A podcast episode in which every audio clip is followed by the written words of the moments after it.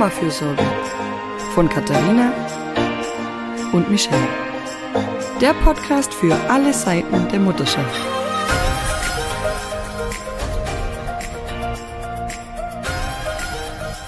Willkommen bei unserer zweiten Folge des Mama-Fürsorge-Podcasts, des Podcasts für alle Seiten der Mutterschaft. Hier sind wieder Michelle und Katharina. Hallo. Hi. In dieser Folge geht es um psychische Erkrankungen rund um Schwangerschaft und Geburt. Das kann ein sehr belastendes Thema sein. Wenn du damit aktuell Schwierigkeiten hast, findest du auf unserer Website www.mamafürsorge.com Anlaufstellen, um dir Hilfe zu suchen. Und ähm, wir haben heute einen Gast bei uns, da freue ich mich sehr. Zu Gast ist Sabine Surhold, die erste Vorsitzende des Vereins Schatten und Licht e.V. Und wir sagen vielen Dank, dass du da bist und ähm, freuen uns, wenn du dich kurz vorstellst und ähm, ja, sagst, was ihr ganz grob im Verein so tut und dann steigen wir tiefer ins Gespräch ein. Hallo. Hallo. Ja, hallo zusammen.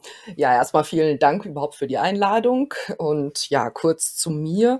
Also ich war vor über 20 Jahren selbst betroffen von einer postpartalen Depression wusste damals aber gar nicht, was das so genau ist. Also das heißt, nach einer problematischen Entbindung äh, ging es mir psychisch sehr schlecht.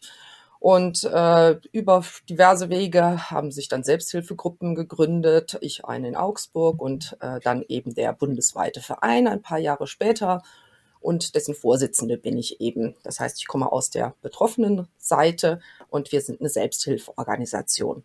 Wir bieten natürlich ein vielfältiges Hilfsangebot an für die betroffenen Mütter, aber auch für ihre Angehörigen. Fangen wir ruhig beim letzten Mal an. Also wir haben zum Beispiel ähm, eine Angehörigenberatung.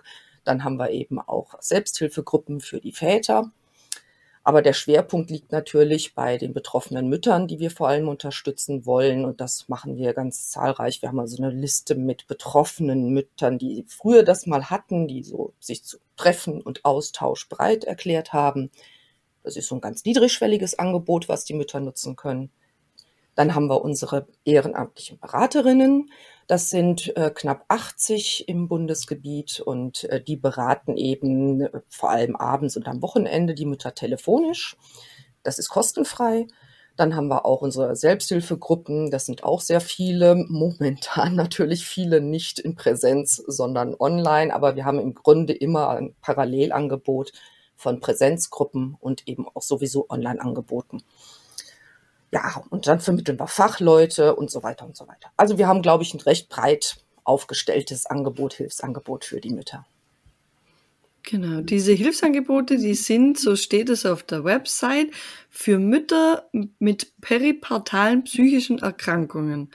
Kannst du das uns und den Hörerinnen kurz genauer erklären, was wir unter peripartalen psychischen Erkrankungen verstehen dürfen? Ja, ich hatte es ja kurz eben schon mal mhm. angedeutet. Bei mir selber war es eben eine sogenannte postpartale Depression. Also peripartal heißt im Grunde rund um die Geburt. Das heißt, es sind psychische Erkrankungen, die bei Müttern auftauchen rund um die Geburt. Und ähm, dann gibt es eben diese Unterscheidung zwischen präpartal und postpartal. Okay. Bei mir damals war es postpartal, das heißt also nach der Entbindung hatte ich psychische Probleme. Mhm. Es gibt aber auch Mütter, die präpartal, das heißt in der Schwangerschaft, okay. psychische Probleme entwickeln. Ja, also das ist so einfach die Unterscheidung zwischen mhm. diesen drei Begriffen. Und dann gibt es eben verschiedenste Krankheitsbilder natürlich auch. Also das heißt, es kann sich einmal um eine Angststörung handeln, die zum Beispiel im Moment ganz stark äh, im Vordergrund steht aufgrund der Pandemie. Mhm.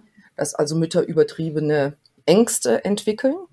Es gibt Zwangsstörungen, können auftauchen. Das heißt, die Mütter haben den Eindruck, sie müssen dauernd ihre Hände waschen, äh, weil sie Angst haben, dem Kind etwas anzutun. Also das ist sehr häufig mit dem Kind verknüpft dann auch oder mhm. mit der Versorgung des Kindes. Dann haben wir die postpartale Depression. Das ist sicherlich die häufigste Form. Das heißt, es sind dann diese typischen depressiven Symptomatiken wie Antriebslosigkeit, Müdigkeit, psychosomatische Beschwerden. Mhm. Und ganz selten zum Glück gibt es auch diese postpartale Psychose. Und okay. das ist dann wirklich, wenn die Mütter Wahnvorstellungen haben. Äh, das ist aber zum Glück ganz selten. Das heißt, während die anderen Krankheitsbilder, sagt man, bei rund 15 Prozent der Mütter auftauchen, also jede siebte Mutter betroffen ist, ist es bei der postpartalen Psychose zum Glück also wirklich nur eine bis drei von tausend Müttern. Also das liegt im Promillebereich. Okay. Mhm. okay. Und wenn du es jetzt schon ansprichst, ähm, mich hätte das nämlich auch interessiert, ist es in der Pandemie nur so, dass es jetzt vermehrt Angststörungen sind oder merkt ihr auch im Verein, dass ähm, alle, alle Krankheiten, die du jetzt genannt hast, häufiger auftreten und dass da mehr Bedarf da ist? Also es ist natürlich bei uns genauso wie allgemein bei den psychischen Erkrankungen so, dass äh, die Vulnerabilität im Moment, also klar, ist noch größer. Das heißt, ganz viel mehr Frauen sind wirklich betroffen. Wir haben also wesentlich mehr Anfragen als vorher durch die Pandemie. Verändert hat sich bei den Krankheitsbildern dann aber doch der, ein bisschen der Schwerpunkt. Das heißt, früher hatten wir wirklich ja, 95 Prozent Postpartum, also nach der Entbindung und nur fünf Prozent wirklich Schwangerschaft, Fragen in der Schwangerschaft. Das ist jetzt wesentlich mehr geworden. Also wir haben viel mhm. mehr Anfragen in der Schwangerschaft. Das hängt einfach damit zusammen, denke ich, dass die Mütter sich viel mehr Sorgen machen und Ängste machen. Wie läuft die Entbindung zu Corona-Zeiten unter Pandemiebedingungen? Wann kann mein Partner dazukommen ins Krankenhaus? Muss ich eine Maske tragen? Alles, was da so rumgeistert, äh, berechtigt oder unberechtigt, ist einfach eine zusätzliche Belastung. Und natürlich die Ansteckung, das, die Angst vor einer Ansteckung ist bei den Müttern auch erhöht. Äh, das ist klar, für sich wie fürs Kind. Das heißt, da sind einfach mehr Ängste jetzt zu verzeichnen, schon vor der Entbindung. Also insofern hat sich nicht nur die, es massemäßig, sage ich jetzt mal, verstärkt, sondern auch der Schwerpunkt hat sich ein bisschen verschoben. Hm. Und wenn wir jetzt in so eine Situation mal reinblicken würden, es meldet sich eine Schwangere mit diesen Sorgen, die sie gerade die du gerade geschildert hast. Äh, ähm, wie läuft das dann ab? Also was wäre jetzt dann euer Anknüpfungspunkt? Ja, ich sage immer, wir versuchen die Mütter da abzuholen, wo sie stehen. Das ist mhm. nämlich ganz unterschiedlich natürlich. Aber sagen wir mal, ich versuche mal jetzt so einen üblichen Weg zu schildern. Genau. Das heißt, die meisten Mütter kommen zuerst hier auf mich zu, sprich auf die Geschäftsstelle des Vereins durch verschiedene Hinweise über ihre Hebammen, durch ihren Facharzt, Gynäkologen, äh, durch natürlich äh, Internet und so weiter. Und äh, die rufen dann hier an und bekommen dann gemeinhin von mir ein Gesprächsangebot. Das mhm. ist ganz unterschiedlich. Manche der Mütter wollen gar nicht viel, die wollen dann gleich weiter zu den regionalen Beraterinnen vermittelt werden und vor Ort mhm. Hilfe haben. Aber ganz viele äh, wollen natürlich auch erstmal reden und sind dann ganz erleichtert, dass ich das auch selber hatte. Das merkt man immer. Da ist mhm. die Hemmschwelle, das zu schildern, natürlich eine ganz andere. Und äh, dann ist es so, dass ich mit ihnen ein Beratungsgespräch führe, so von anderthalb Stunden, manchmal zwei okay. Stunden. Und dann versuche ich schon ein bisschen herauszufinden, ja, was könnten die Ursachen sein, soweit das in so einem Gespräch möglich ist, mhm. und schon mal Lösungsmöglichkeiten anzudenken mit der Mutter damit sie einfach Perspektiven hat, was kann ich jetzt machen. Und wenn man dann schon mal ein bisschen guckt, was sind die Ursachen, dann sind es ja auch verschiedene Lösungs- oder hm, Heilungsmöglichkeiten, die sich daraus ergeben. Und natürlich muss ich auch ein bisschen gucken, ist die Mutter jetzt schulmedizinisch orientiert oder alternativmedizinisch? Da muss man okay. einfach dann auch ein bisschen eingehen, äh, ihr geeignete Möglichkeiten hm, anzubieten. Mhm. Ja, und äh, wie gesagt, dann geht das aber so weiter, dass sie im Grunde zu den regionalen Beraterinnen dann kommt. Also sie bekommt mhm. dann von mir das ganze Infomaterial geschickt, auch einschließlich für die Angehörigen. Das schicken wir dann alles gleich mit. Broschüren, Flyer, Infobögen, also alles Mögliche. Kommt so ein kleiner Päckchen an. Mhm. Ist alles kostenfrei. Und äh, dann übernehmen im Grunde die ehrenamtlichen Beraterinnen gemeinhin.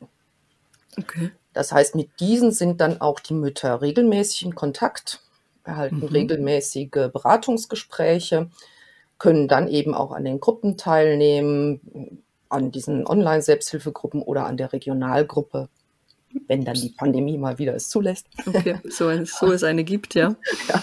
Und ja, also die Regionalgruppen treffen sich jetzt eben im Grunde online auch. Mhm. Also insofern ist das kein Problem. Und die, die Beraterinnen vor Ort, ähm, sind das alles selbst Betroffene auch oder sind es auch Fachleute, jetzt wie Michelle zum Beispiel, ähm, Therapeutinnen oder Psychologinnen und so weiter? Nee, wir sind also eine Selbsthilfeorganisation. Das heißt, die mhm. Beraterinnen sind fast alle, es gibt ein paar Ausnahmen, mhm. aber sind fast alles ehemals selbst betroffene Frauen. Äh, natürlich alles Frauen, die es schon hinter sich haben, das ist klar, sonst könnten sie das nicht leisten. Mhm. Ähm, sie werden aber von uns fortgebildet und geschult. Das mhm, heißt, sie bekommen regelmäßige Fortbildungen, sie bekommen regelmäßig kostenfrei Fachliteratur von uns. Sie halten zweimal im Jahr eine Gruppensupervision. Sie können auch Einzelsupervision in Anspruch nehmen, so sie das möchten. Und äh, viele, muss man allerdings sagen, von den Frauen sind so engagiert dann in das Thema eingestiegen, dass sie sich professionalisiert haben, parallel dazu. Ja, also viele sind Diplompsychologin mittlerweile geworden. In unserem Verein gibt es ja, muss man sagen, seit 1996. Mhm. Das heißt also, da sind sehr viele Frauen mittlerweile, haben schon noch ein Studium hingelegt oder sind Heilpraktiker für Psychotherapie geworden oder ähnliches. Aber die trennen das dann strikt. Ja, also das heißt wirklich äh, mhm. die ehrenamtliche Beratung, die Selbsthilfegruppe, äh, das ist auch meistens deren Privatnummer, die sie dann angeben. Mhm. Das läuft rein über die Selbsthilfe. Und wir vermitteln natürlich auch dann Fachleute. Ja, also wir haben ja dann eben unsere Fachleutelisten. Das sind 1600 in Deutschland, äh, die da drauf sind bei uns auf der Liste. Ist also relativ flächendeckend. Es gibt leider immer nur Lücken, aber mhm. nicht flächendeckend. Und diese Fachleute vermitteln wir dann eben weiter. Ja, also bekommen die äh, Betroffenen sowieso einen Auszug aus der Fachleuteliste immer schon von mir mitgeschickt oder sie gucken sich auf der Website an und können da eben dann professionelle Fachleute also in ihrer Umgebung raussuchen. Aber das sollte eben oder regen wir immer an, parallel laufen zur Selbsthilfe. Das finde ich aber auch spannend, dass ähm, ganz viele Frauen sagen, wenn ich selbst sowas durchgemacht habe, ich möchte jetzt weiterhelfen und ich bin da so engagiert und ich mache das vielleicht sogar zu meinem Beruf. Ähm, weil so ging es mir jetzt im Prinzip ja auch, dass ich gesagt habe, als es mir besser ging, ich möchte darüber sprechen, ich möchte aufklären, das Tabu brechen, das ja doch immer noch da ist. Und das äh, ist ganz schön zu sehen, jetzt auch für mich, dass es da vielen so geht. Und wahrscheinlich auch für Betroffene. Also zu wissen, da geht es danach weiter, danach kann man so viel noch machen und ist wieder gesund. Also das, glaube ich, kann schon im ersten Gespräch vielleicht ganz, ganz gut weiterhelfen, wenn man sieht, ähm, was da noch dahinter steckt und was danach kommen kann, ja.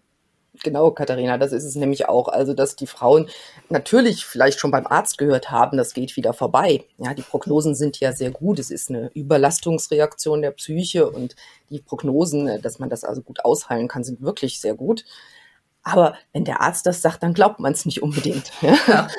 Weil man mhm. denkt, oder so wird es mir jedenfalls gehen und ich denke, so geht es vielen, ja, was ja. soll der mir auch sonst sagen, ja? Äh, aber da jemanden zu erleben, der sagt, ja, mir ging's genauso schlecht und der das wirklich auch alles nachvollziehen kann, ja, und äh, dann aber sagt, ja, mir geht's wieder gut oder ich bei mir auch, ich hatte eine zweite Schwangerschaft und da ging's alles super, das ist also überhaupt kein Thema gewesen und ich war da total happy und nichts mehr von postpartaler Depression. Solche Rückmeldungen oder solche Erlebnisse machen den Müttern dann auch Mut. Ja, das ist so ein Licht am Ende des Tunnels. Die Frauen haben es hinter sich gebracht, dann schaffe ich das auch. Das ja. finde ich auch eben so ein, der Austausch von Betroffenen, ob das jetzt akut oder dann auch eben von ehemals Betroffenen, der ist für mich auch so ein, so ein wichtiger Punkt. Also jetzt nicht nur in der postpartalen Depression, sondern auch so unter Müttern einfach, ähm, wenn es mir mal nicht so gut geht, ja, dass ich mich austauschen kann und das ist ja auch das, worauf wir immer wieder hinausgehen. Du bist nicht allein, ja. Also selbst mhm. mit einer Depression nicht, aber auch wenn du sonst mal phasenweise erschöpft oder überfordert bist als Mama, ja. Da gibt's andere, denen geht's genauso. Genau, das war auch damals so diese Geburtsstunde. Also ich weiß halt, als ich meine Depression damals hatte, erstmal, da hatte ich den Eindruck, mir geht's, nur mir geht's so. Ich bin die Einzigste, die das nicht geregelt kriegt, ja, weil ich eine lange Odyssee von Arzt zu Arzt hatte, die alle meinten, ja, das wird schon wieder, aber es wurde eben nicht schon wieder. und mhm. äh, dann, als dieses erste Treffen war, und dann waren da plötzlich 60 bis 80 Frauen waren es vielleicht, kann ich gut schätzen, die sich dann bundesweit zusammengefunden hatten aufgrund von einer Talkshow. Und da war eine Energie in diesem Raum. Wow. Diese Wut, äh, aber auch, dass in Deutschland nichts gelaufen ist. Ja, bis jetzt oder kaum was und dass die mhm. Fachleute, die in dieser Talkshow saßen, die waren alle aus dem Ausland, ja, aus England und Niederlanden mhm. und sonst wo, aber eben die, äh, die, die Deutschen fehlten. Und dann dieses erste Treffen, da war einfach so eine Wut und die dann mhm. umgewandelt wurde in so eine Energie, da was Neues zu schaffen. Und dann führte das eben dazu, dass wir gesagt haben, wir müssen was ändern. Mhm. Wir gründen einen Verein oder wir gründen Gruppen und wir gründen einen Verein. Das kann man dann eben wirklich diese Kraft nutzen, ne, um was Neues zu schaffen. Und die Katharina hatte mir vorher noch erzählt, dass du mal, äh, dass sie gelesen hatte, es war so ein bisschen in Richtung, ähm, äh, Deutschland ist noch, äh, hat da noch ganz viel Entwicklungsbedarf, äh, was das, was das Bewusstsein rund um die Wochenbettdepression oder die peripartalen Erkrankungen angeht. Was würdest du sagen seit deinem, seit der Geburtsstunde? Wie viel hat sich da jetzt schon getan? Ja, es hat sich natürlich schon was getan, sonst wäre ich ja jetzt hier auch total frustriert. Ja. nee, also man muss schon sagen, dass sich erheblich was getan hat. Also früher war es eben so äh, in den 90ern, dass es eigentlich kaum so gut wie gar keine Mutter-Kind-Einheiten an psychiatrischen Kliniken gab. Mhm. Da gibt es jetzt doch schon einige, also zumindest äh, Schmalspurangebote. Äh, das hat sich schon geändert. Da gibt es jetzt um die 70 Stück. Das ist schon mal anders dann ist es auch natürlich so, dass die Mütter keine langen Odysseen mehr haben, sondern gemeinhin sehr schnell zu uns finden. Einfach mhm. weil wir bekannt sind, bei, gerade bei den Hebammen auch, aber auch bei äh, Gynäkologen, Kinderärzten sind wir schon sehr bekannt. Das heißt, die Mütter haben nicht mehr diese lange Zeit, in, wo sie suchen und suchen und suchen, sondern sie finden eigentlich recht schnell. Also teilweise wirklich nach zwei, drei Tagen schon, dass sie aus dem Babyblues heraus schon hier anrufen der Babyblues, im deutschsprachigen Raum auch die Heultage genannt, ist ein psychisches Stimmungstief, das frischgebackene Mütter oftmals nach der Geburt trifft.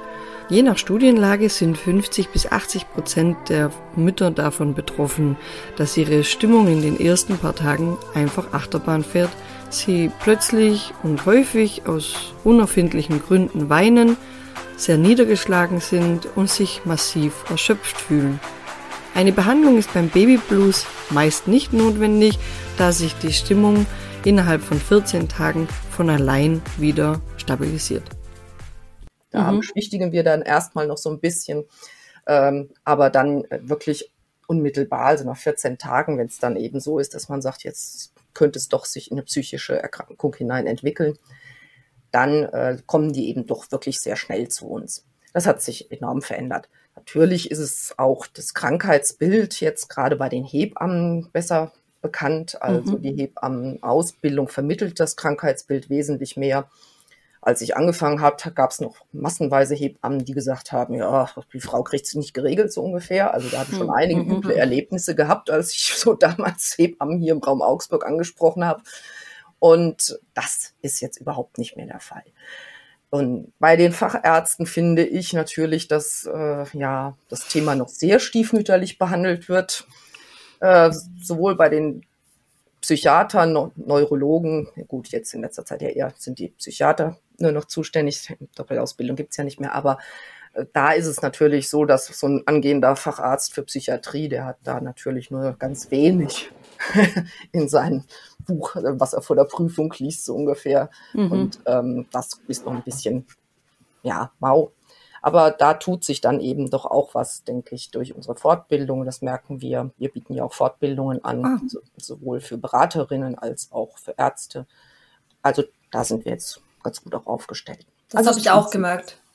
Das habe ich auch gemerkt. Also mein Gynäkologe, der war da auch ähm, nicht ganz so firm und auch ja. nicht ganz, also ich habe mir dann anderweitig Hilfe gesucht, aber auch im Nachgang, äh, ich bin gar nicht erst zu ihm, weil ich das vielleicht schon so eingeschätzt hatte, leider Gottes. Und der hat dann im Nachgang auch gemeint, ach na ja. aber es war nicht, ach na ja. Also es yeah. war, war es nicht, für mich nicht und auch ganz offensichtlich nicht. Und ich habe dann eine Hilfe bekommen und war ja auch in der Klinik. Ähm, also der schätzt es auch noch anders ein. Das liegt, ist vielleicht auch eine ein bisschen eine Altersfrage, eine Charakterfrage, aber das hätte ich auch schöner gefunden, es wäre anders gewesen. Aber ich habe ja trotzdem Hilfe gefunden, ja. Also es mhm. gab ja trotzdem genug Ansprechpartner und Partnerinnen und Stellen, wo ich mich hinwenden konnte. Ja, ja die mhm. Gynäkologen haben es im Grunde natürlich in ihrer Facharztausbildung überhaupt nicht das Thema. Ja? Also das gehört de facto eigentlich offiziell in dieser Ausbildung gar nicht mhm. zu dem mhm. Ausbildung dazu. Ja, und das ist natürlich schon ein Manko. Dadurch stehen ja. die natürlich teilweise wirklich hilflos daneben. Und dann kommt es zu diesen Beschwichtigungsäußerungen, die natürlich leider völlig mhm. fehl am Platze sind. Aber wenn man mit Gynäkologen spricht, sind die dann wirklich auch überfordert und überfragt. Ja? Müssten dann aber natürlich gleich an einen entsprechenden Facharzt weiterleiten. Das wäre dann schon wünschenswert. Ja, das das wäre äh, auch so eine Frage, was noch wünschenswert ist. Da ist wahrscheinlich schon der erste Punkt, ja, dass es da an der Stelle ein bisschen mehr ja, Sensibilität gibt oder auch Ausbildung. Ich meine, warum denn nicht mit aufnehmen? Ja, das ja. ist ja. Also das ist auf jeden Fall ganz wichtig, denke ich, dass es nicht nur bei den Hebammen in der Ausbildung aufgenommen wird, sondern wirklich auch bei den Diplompsychologen oder Psychologen allgemein, genauso wie eben bei den Psychiatern, Gynäkologen. Das gehört auf jeden Fall dazu. Auch mal, dass die Kinderärzte ein bisschen beleckt sind von dem mhm. Thema, zumindest mhm. kurz mal gehört haben, weil viele Mütter schaffen es kaum aus dem Haus irgendwo zu gehen, aber zu diesen nächsten Untersuchungen, U3, 4, 5, wie sie alle heißen, mhm. da schleppen sie sich dann oft noch hin. Und äh, es ist dann so, dass die Kinderärzte sehr wohl merken, ja, die Frau ist gehemmt äh, im Ausdruck im Moment. Also so eine Depression zeigt sich ja dann einfach auch in Mimik und Verhalten. Mhm. Und da ist schon auch wichtig, dass sie dann weitervermitteln. Also das ist ein großes mhm. Anliegen. Und was natürlich ein ganz großes Anliegen ist, es wäre wirklich das flächendeckende Screening. Also wir hatten ja eben mal schon gesagt, äh, in England, damals kamen die Fachleute aus England. Eine Frau Dr. Dalton wurde dann eingeflogen bei dieser Talkshow. Mhm. Aber es ist auch wirklich so, dass England da Vorreiter ist. Das englische Krankheits-, äh, Gesundheitssystem will ich jetzt nicht unbedingt über den Klee loben. aber in dieser Hinsicht sind sie wirklich wesentlich besser. Also die haben diese Mother-Child-Units an psychiatrischen Kliniken schon mhm. ganz lange. Und sie haben eben eine flächendeckende Abfrage mit diesem sogenannten EPDS. Das ist so ein Fragebogen zur Selbsteinschätzung mit ganz einfachen zehn Fragen. Wie kann eine Mutter gut äh, beantworten? Und das ist natürlich keine Diagnose, aber es ist eine ganz gute Selbsteinschätzung und eben auch ein gutes Screening-Möglichkeit, um Mütter zu erfassen, ja. Und das wird eben in England direkt nach der Geburt, nach ein paar Monaten, dann nach einem halben Jahr nochmal, also bei allen Müttern durchgeführt. Und sowas haben wir eben hier in Deutschland nicht. Und das wäre wirklich wichtig, dass wir das mit aufnehmen. Sei es durch den Gynäkologen oder eben beim Kinderarzt, dass das wirklich jede Mutter diese Bögen mal ausfüllt und dann mhm. eben auch schneller erfasst wird und ja, schneller Hilfe bekommt. Das wäre so einfach, ne? dass man das einfach ja. im Wochenbett ähm, irgendwie schon in der Klinik oder ne, das ist zu bald, mhm. aber dann einfach wenn der in der Hebammenbetreuung, ne, man, man muss natürlich den Babyblues ein bisschen abwarten.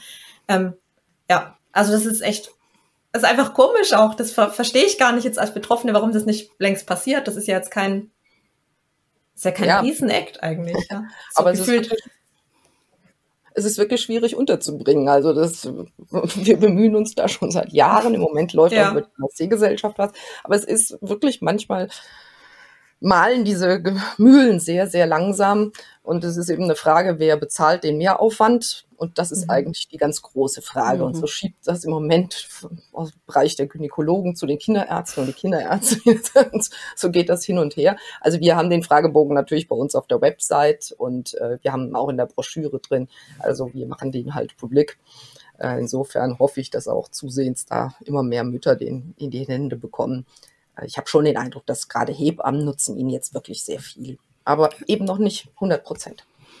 Das ist tatsächlich auch mein Eindruck. Ich bin ja bei den frühen Hilfen als Familienbegleiterin und wir bekommen ganz viele Zuweisungen von Hebammen, mhm. wenn sie den Verdacht haben, dass da dass Überforderung, Überlastung, Erschöpfung oder Depression im Raum steht.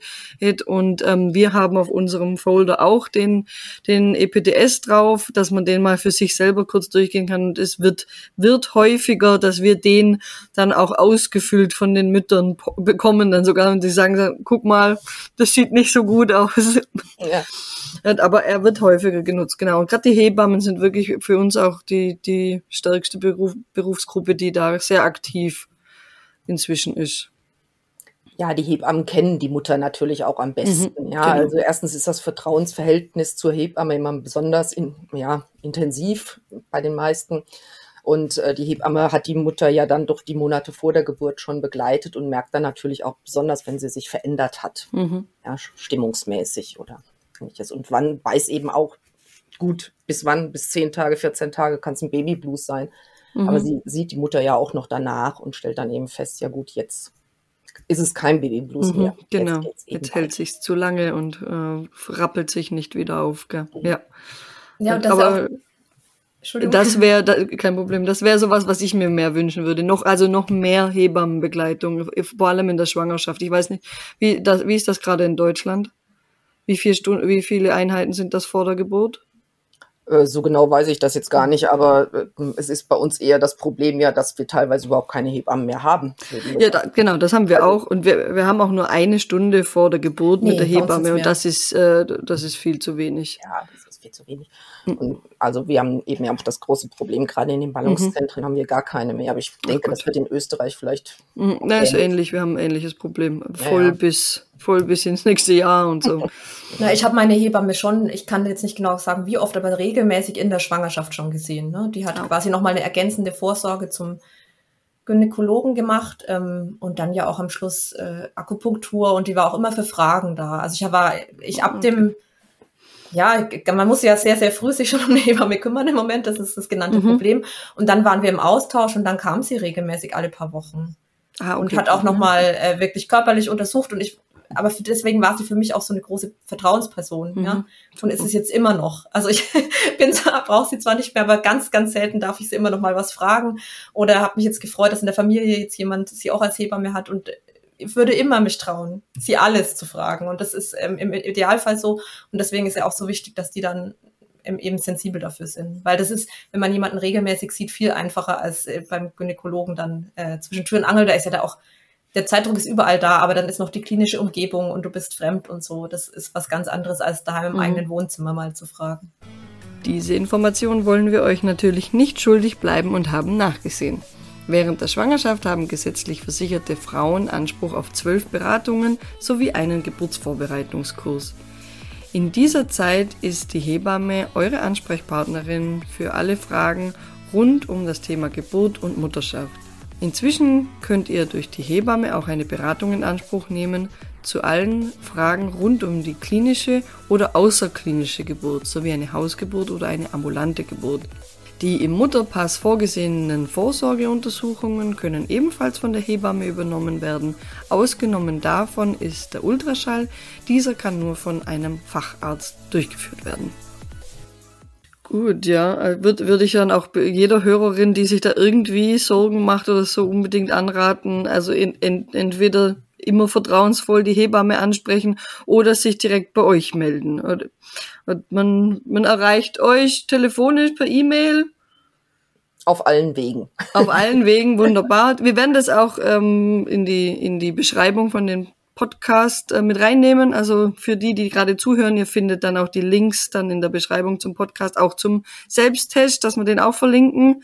Ja. Den habe ich mir auch schon notiert, dass wir das haben. Ähm, und genau.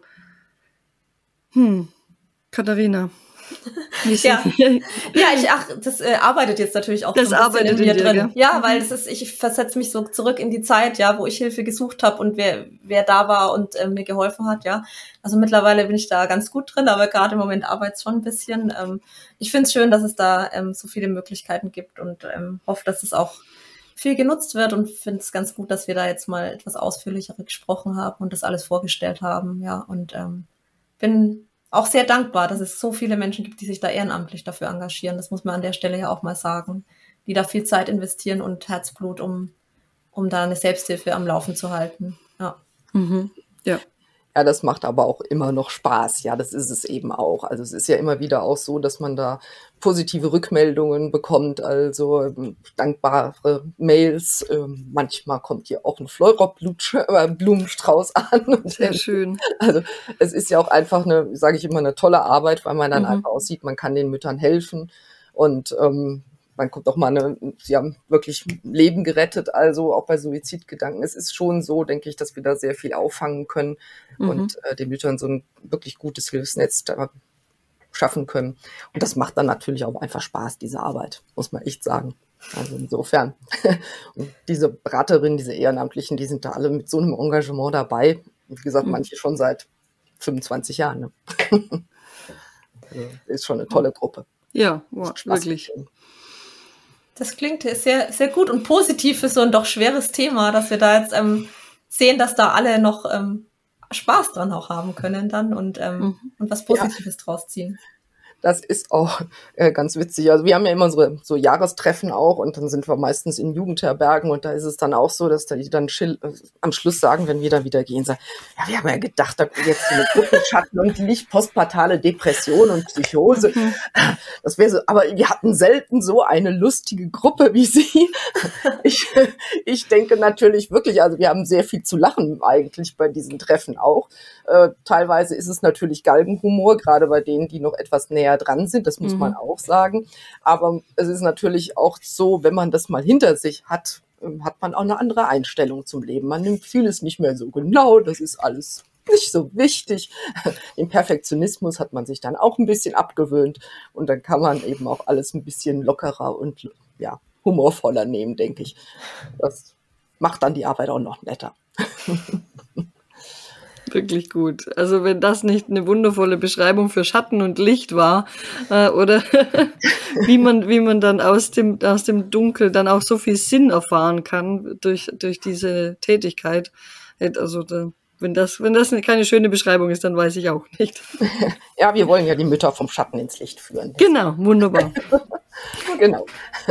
Dann ähm, sagen wir Danke. Wir sind schon am Ende unserer halben Stunde angekommen. Ich hoffe, ähm, ihr Hörer und, Hörerinnen und Hörer konntet viel mitnehmen, habt vielleicht auch den Mut gefasst, euch zu melden, wenn es euch nicht so gut geht. Ähm, wir ermutigen da immer noch mal, holt euch Hilfe. Ähm, wenn ihr glaubt, ähm, da passt was nicht, macht auch diesen Selbsttest, äh, meldet euch. Wir verlinken alle wichtigen äh, Kontaktdaten noch mal in den Show Notes. Genau, ich sage danke Sabine, dass du dabei warst. Ja, vielen Dank Katharina, Dankeschön Michelle, dass ihr mich eingeladen habt. Und dann hoffen wir, dass wir möglichst viele Mütter damit erreichen. Genau. Ja. Und ähm, beim nächsten Mal geht es bei uns weiter mit Christopher End, mit einem Coach zum Thema ähm, aus der Partnerschaft Kraft ziehen. Wir freuen uns auf euch. Tschüss. Tschüss.